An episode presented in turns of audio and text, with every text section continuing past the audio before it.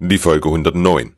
Warum Servicekatalog und agiles Service Management zusammengehören. Willkommen zum IT Management Podcast. Mein Name ist Robert Sieber und das ist der Podcast für den Service Nerd in dir. Hallo und herzlich willkommen. Wie du an der Überschrift ahnen kannst, läuft die heutige Folge Gefahr, dem Hammerphänomen zum Opfer zu fallen. Also die Situation, dass man einen Hammer hat und plötzlich alle Probleme mit dem Hammer zu lösen sind. Egal ob Nagelschraube oder Mutter. Geht alles mit dem Hammer. Andere Werkzeuge braucht der talentierte Handwerker dann nicht mehr. Ich bin mir dieser Situation hoffentlich bewusst und hoffe, dass ich nicht in die Falle tappe. Wenn doch, dann sag mir bitte Bescheid. In der ersten Präsenzsession des IT-Service-Katalog Bootcamp frage ich immer, was die Teilnehmer für Ziele mit dem Servicekatalog verfolgen und was das Unternehmen dafür für Nutzen hat. Im aktuellen Durchgang habe ich unter anderem folgende Antworten bekommen. Klarheit, welche Lösung die Arbeit des Business unterstützen. Grundlage für die Diskussion, was das Unternehmen benötigt, Bezug zur Unternehmensstrategie und Abgleich mit der IT-Strategie, Transparenz schaffen, was die IT anbietet, Transparenz, was der Kunde erwartet, Automatisierung, um Zeit zu sparen, Kosten ermitteln und die Basis für die Verrechnung, Reduktion des Silo-Denkens und Effizienz. Ich war überrascht, denn die Teilnehmer waren und sind sich schon ziemlich klar, was sie mit einem Servicekatalog erreichen können. Allein die ersten drei Punkte. Klarheit, welche Lösung die Arbeit des Business unterstützen. Grundlage für die Diskussion, was das Unternehmen benötigt und Bezug zur Unternehmensstrategie und Abgleich mit der IT-Strategie zeigen ganz deutlich, dass es vor allem darum geht, dem Kunden das anzubieten, was er benötigt, um in seinem Geschäft erfolgreich zu sein. Genau das trifft den ersten Grundsatz des agilen Service Managements. Kundenorientierung. Ich werde nicht müde zu behaupten, dass sich viele IT-Abteilungen fast nur um sich selber drehen. Geht es billiger? Wie können wir den Nutzer den Zahn ziehen? Was wollen die schon wieder? Wie optimieren wir den Change-Prozess? Und so weiter. Du kennst es vielleicht. Im Innersten hoffe ich, dass du und deine IT das Thema hinter euch gelassen habt. Das bringt das Unternehmen nicht weiter und versetzt alle Beteiligten in einen negativen State. Das muss nicht sein, oder? Ich unterscheide ganz bewusst zwischen Business Services und IT Services. Wir brauchen beide, keine Frage. Beide werden gleich behandelt. Keiner ist mehr wert oder weniger wert. Der Unterschied ist, dass der Business Service dem Kunden angeboten wird und dessen Problem löst. Und zwar direkt. Ich finde den Begriffen geschäftsfokussierte Services viel besser. Denn schon allein aus dem ersten Begriff geschäftsfokussiert wird klar, worum es geht. Baust du einen Servicekatalog auf, gehören dort all deine geschäftsfokussierten Services für die jeweiligen Kunden rein. Also geht es vielleicht gar nicht um den Katalog, es geht vielleicht viel mehr um die einzelnen Services? Ja, definitiv. Der Katalog und das Service-Portfolio halten das Ganze dann zusammen und machen es rund und bilden den Überbau. Beispiel aus meinem Projektalltag. Ich arbeite seit Februar mit einem Kunden intensiv am Servicekatalog. Der Kunde hat im Vorfeld einige Services benannt, die wir beschreiben wollen. Da war einer dabei, bei dem hatte ich schon am Anfang Zweifel, ob das ein Service ist. Der Arbeitstitel war Office 365. Ich war neugierig.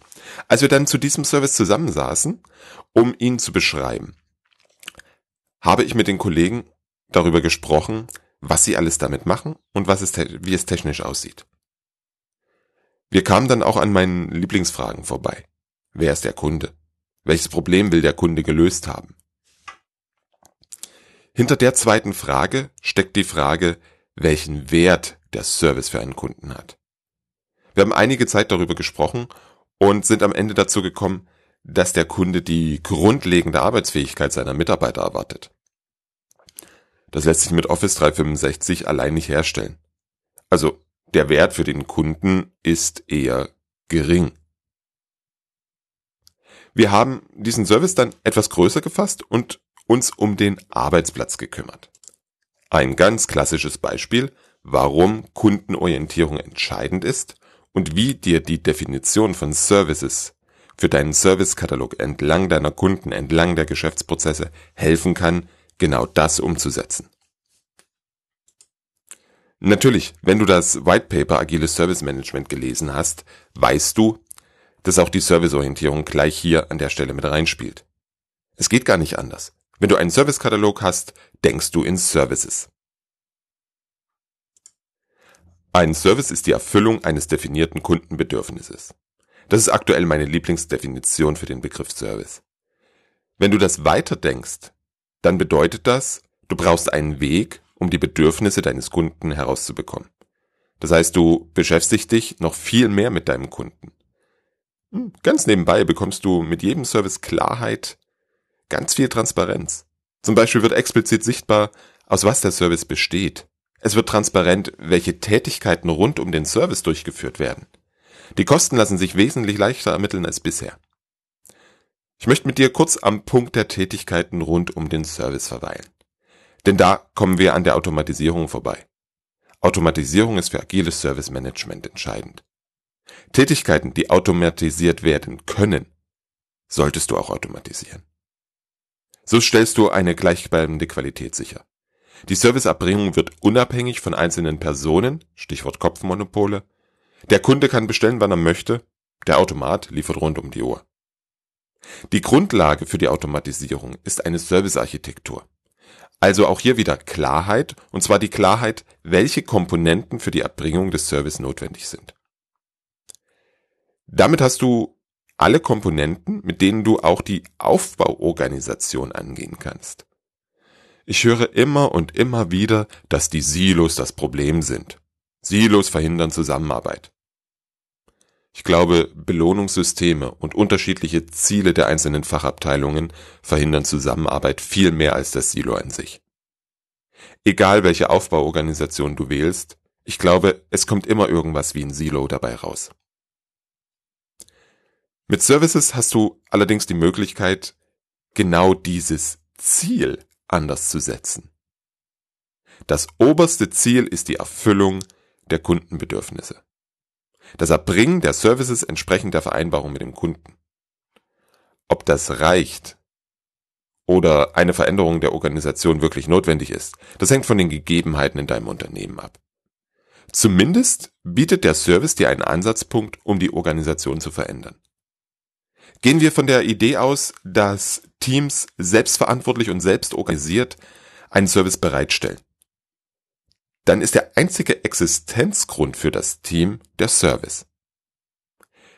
Den Service gibt es nur so lange, wie der Kunde darin einen Nutzen sieht. Also haben alle Teammitglieder die Motivation, dass der Service den geforderten Wert bietet und sich entsprechend mit den Veränderungen beim Kunden auch weiterentwickelt.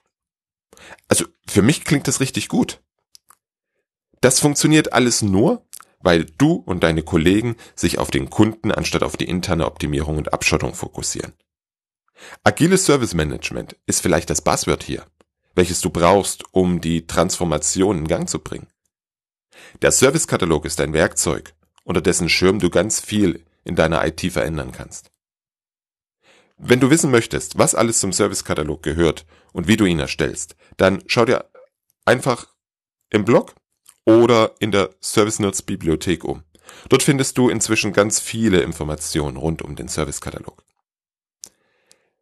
Wenn du bis Jahresende einen guten Teil deines Servicekatalogs fertig haben möchtest und ich dich dabei begleiten soll, dann schau bitte auf www.it-servicekatalog.de vorbei Dort findest du die Beschreibung des IT-Service Katalog Bootcamps. Die nächste Runde startet am 3. September.